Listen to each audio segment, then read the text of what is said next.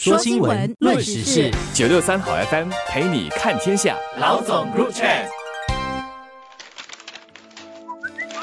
你好，我是吴欣迪，联合早报总编辑。你好，我是罗文念，华文媒体集团营运总编辑。经过了大约三个星期的报道和宣传，配合早报一百而举办的第三届早报文学节，以及转型后的第一届城市阅读节呢，上个星期五掀开了序幕。我们是在天门宫艺术基金会的会所举办了开幕式。人数虽然不算多，不到百人，但是在花博山下的天门宫艺术基金会的会所是一栋黑白的洋房，里头展示着许多的文物和古董。在那样的场地举行书香味浓厚的开幕礼，氛围是特别的好。那么今年的文学节与阅读节呢，为期八天，一直到六月三号，读者和公众将可以免费的参加一系列跟文学还有阅读有关的活动，包括了演讲、座谈、对话。而星期六当天呢，还会有两场城市文学导览活动。另外，也是在同一个星期六，我们会举行一场别开生面的独家拍卖会。独家呢是阅读的读，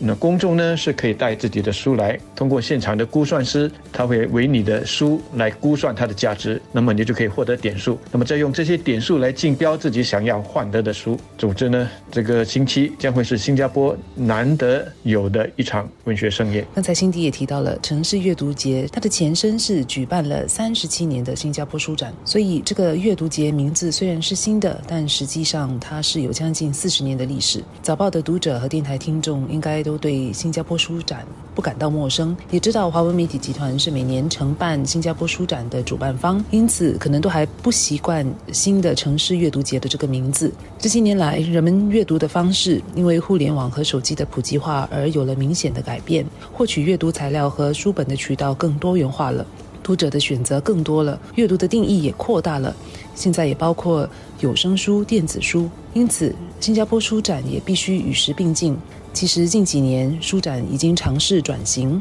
从一个会展厅走入商场，以便更接近读者和民众，希望能触达和激发更多人对阅读的兴趣。加上三年关闭疫情期间，我们把活动搬到线上，也累积了一些经验和领悟，所以在疫情后，我们重新思考书展的模式。华文媒体集团要鼓励阅读的初心依旧，但书展的方式必须跟着受众的阅读习惯和需求而转变。所以，我们决定以更开放的形式，结合各界的力量去推动阅读，发挥我们作为媒体的优势，为各个配合城市阅读节所主办的活动和展会给予宣传，扩大活动的范围和举办的地点。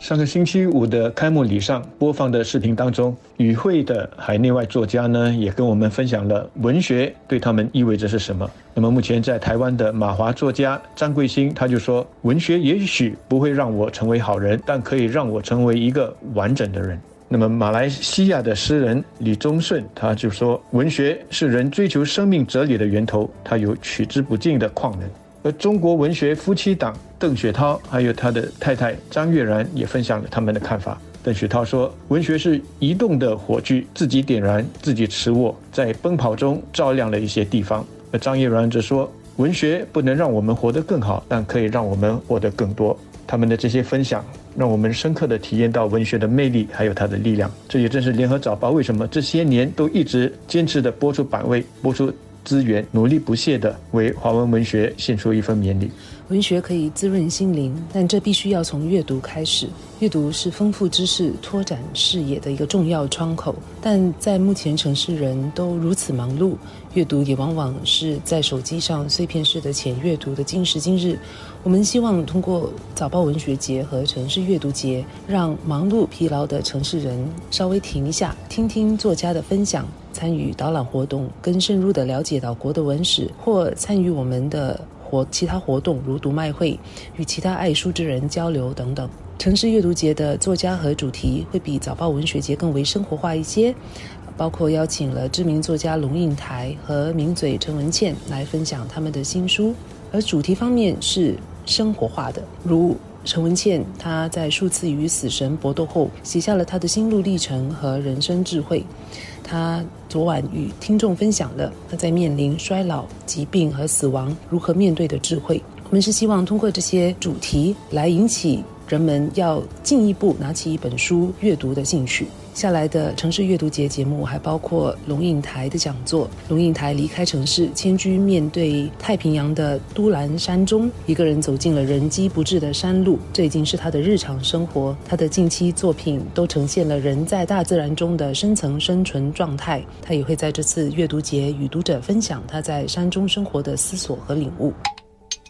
数码时代中，因为网络科技的便利，使我们很容易的随时随地可以接收到信息。这种便利和节奏，使到浅阅读成为了阅读的主流。浅阅读让我们广泛的涉猎各种不同的内容，快速的吸收到信息，但往往我们吸收到的是碎片化的、缺乏大局观的。往往我们只看到点，看不到线，更看不到面，只知其然，不知其所以然。浅阅读也让我们没有时间去为所吸收到的这些内容做需要必要的沉淀。长期的浅阅读，无形中呢就会让我们的思维能力弱化了。让我们缺乏深度，也渐渐的缺少了分析与判断力。浅阅读不是不好，但我们不能够就此而忽略了深阅读的重要性。文学节和城市阅读节希望能够提醒我们每一个人，不时的需要停下来，给自己一些时间和空间来做深阅读。那么，通过这种有意识的、自主性的深度阅读，让自己能够更明事理，更能明辨是非，能够培养和提高自己的思考、分析。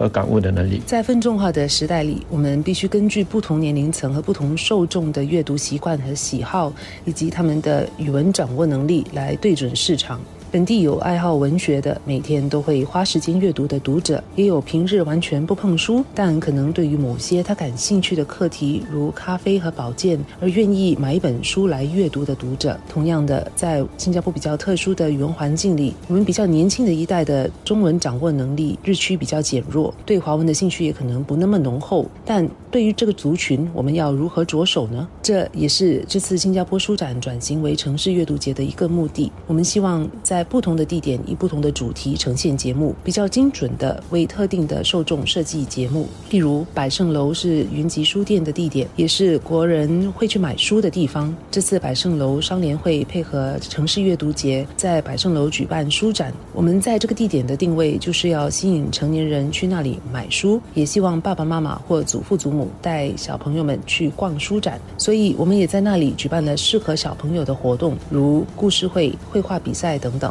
我们的另一个地点是在牛车水图书馆，那里是比较年长读者会去借书、看书的地方。所以在这个地点，我们会重点介绍有声书，让较为年长的读者认识这种新的阅读形式。接下来，我们希望能与更多伙伴合作。我自己本身想看到的是，下来会有一个青少年的一个分场，能够与志同道合的伙伴合作，举办和呈现适合青少年、让他们会感兴趣的阅读节的节目和活动，借此继续扩大城市阅读节的触达范围和影响力。